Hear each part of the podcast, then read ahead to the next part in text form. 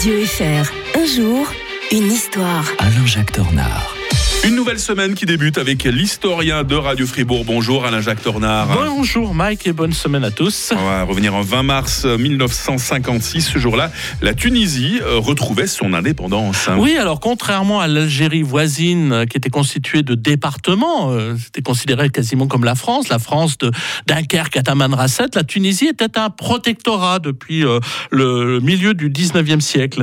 Et en, en fait, il y avait un parti qui s'était créé, le Destour, en 1920 et euh, qui demandait finalement l'indépendance du pays et, avec un leader qui était devenu un leader charismatique qui s'appelait Habib Bourguiba. Il va mmh. devenir ah d'ailleurs euh, président de la République, qui avait été d'ailleurs arrêté, relâché, euh, libéré par Léon Blum dans les années dans les années 30. Alors ça a toujours été un cas particulier le, la Tunisie hein, dans le Maghreb. Moi j'adore, j'aime beaucoup la Tunisie parce qu'il y a un passé romain. Tout le mmh. monde pense aux plages, mais c'est un, pays qui a une très grande richesse au niveau très grande culture, une hein. très grande culture. Et donc euh, euh, c'était un territoire qui était d'ailleurs autonome de l'empire ottoman dont il dépendait, comme l'Algérie voisine d'ailleurs.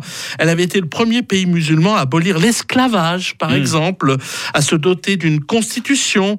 Euh, mais bon, les financiers occidentaux qui lorgnaient quand même sur ce pays s'étaient arrangés pour que le pays s'endette, et donc les Français, ben, finalement, avaient mis la main dessus. il avait quand même subi quelques péripéties douloureuses.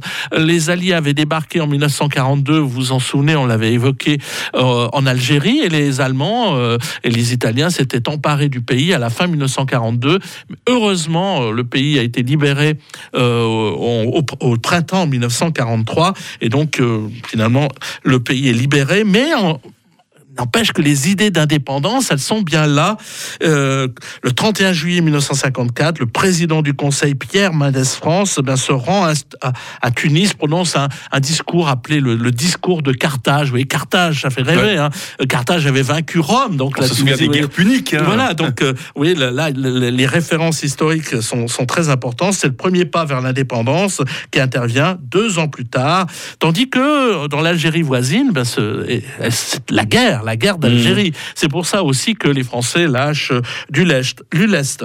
Euh, Bourguiba obtient de la France qu'elle renonce en 1963 à sa base militaire de Bizerte. Elle y tenait beaucoup parce que c'était une belle base navale. Et puis l'année suivante, euh, on, euh, Bourguiba nationalise les terres, fait partir les, colons. Mais il n'empêche qu'il crée un régime qui est pas démocratique, mais quand même qui tient compte de, par exemple de la femme, mm. qui ne veut plus qu'on porte le voile. On ne pouvait plus porter le voile à un moment donné euh, en, dans cette partie du, Maghreb quand même. Euh, le père de l'indépendance avait été très loin, proscrivant aussi la, la polygamie, la répudiation.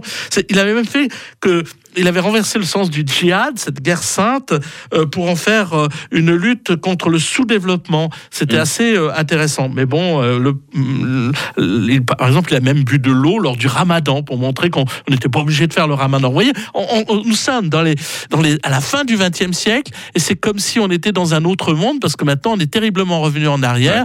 Il y a eu le printemps arabe, mais le printemps arabe n'a pas forcément servi la cause des Tunisiens. On le voit actuellement d'ailleurs avec les gros problèmes euh, qui agite ce pays. On va revenir en 21 mars 1933 avec l'historien de Radio Fribourg euh, demain. On se souviendra d'Hitler qui inaugurait euh, le nouveau Reichstag. On le verra dans un endroit un peu particulier. Alain Jacques Tournard, toute bonne journée.